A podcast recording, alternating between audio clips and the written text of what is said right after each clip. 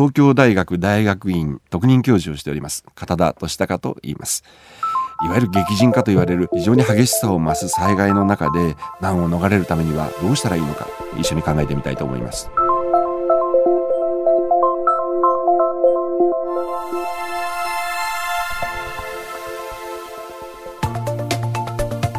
未来授業。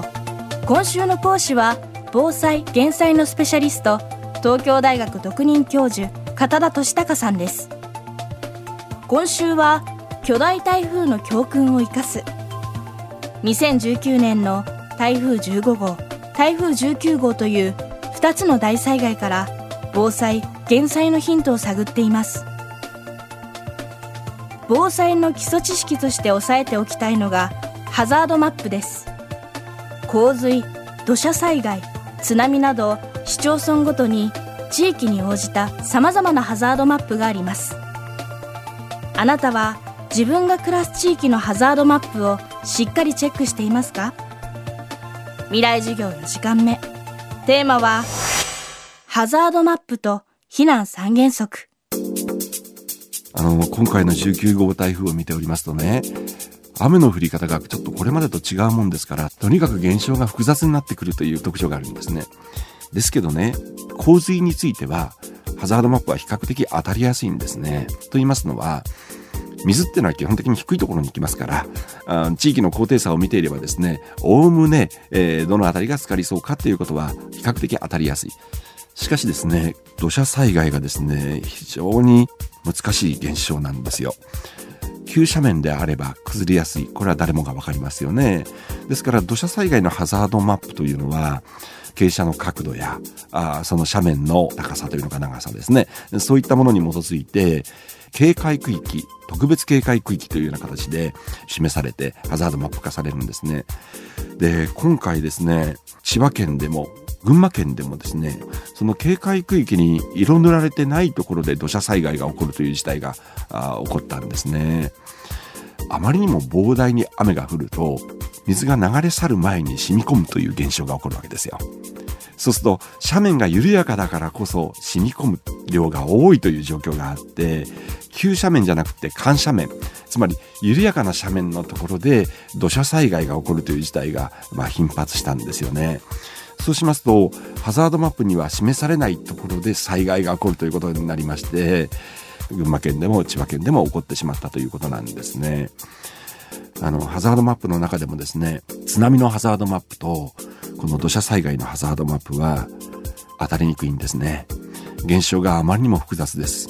まあ、津波であればうんと大きくなったり、えー、土砂災害であれば指定されてないところ、まあ、イエロー、レッドでこう色分けされてないようなところでも災害が起こるということになってきました。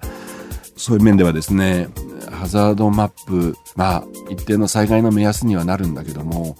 その通りにことが起こるわけではないということ、基本高いところにあるものは低いところにいずれ落ちてくるんですよね。ですから、万が一を考え、ここならば大丈夫というところに、えー、まあ、退避をするという積極的な災害に対しての向かい合う行動というのは必要なんだろうと思います。台風だけでなく、地震や津波、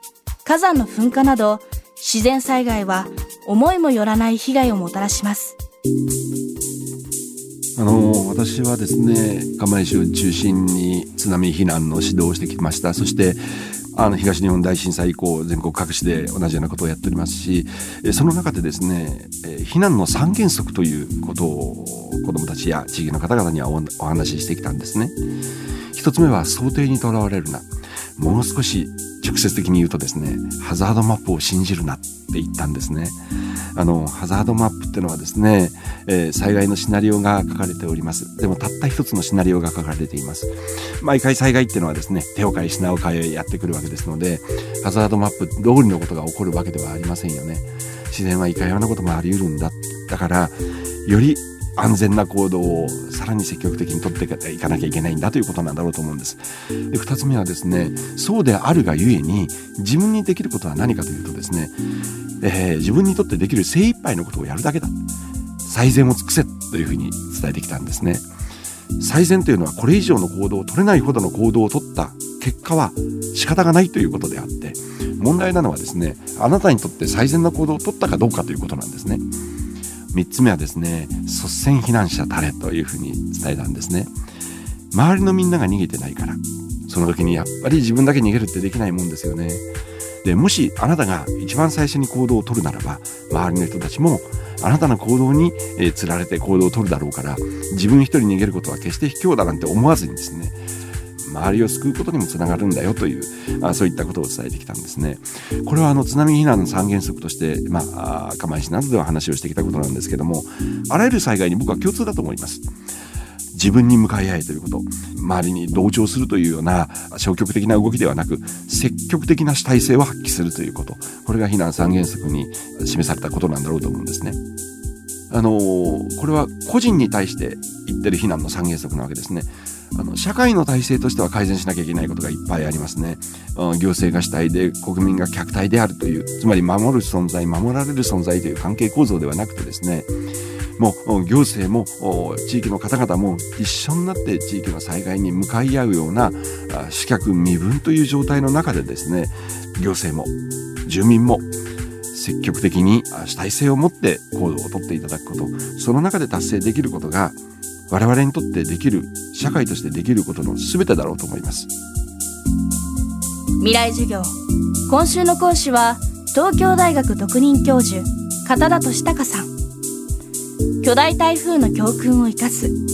今日はハザードマップと避難三原則でした。片田さんの最新の活動は東京大学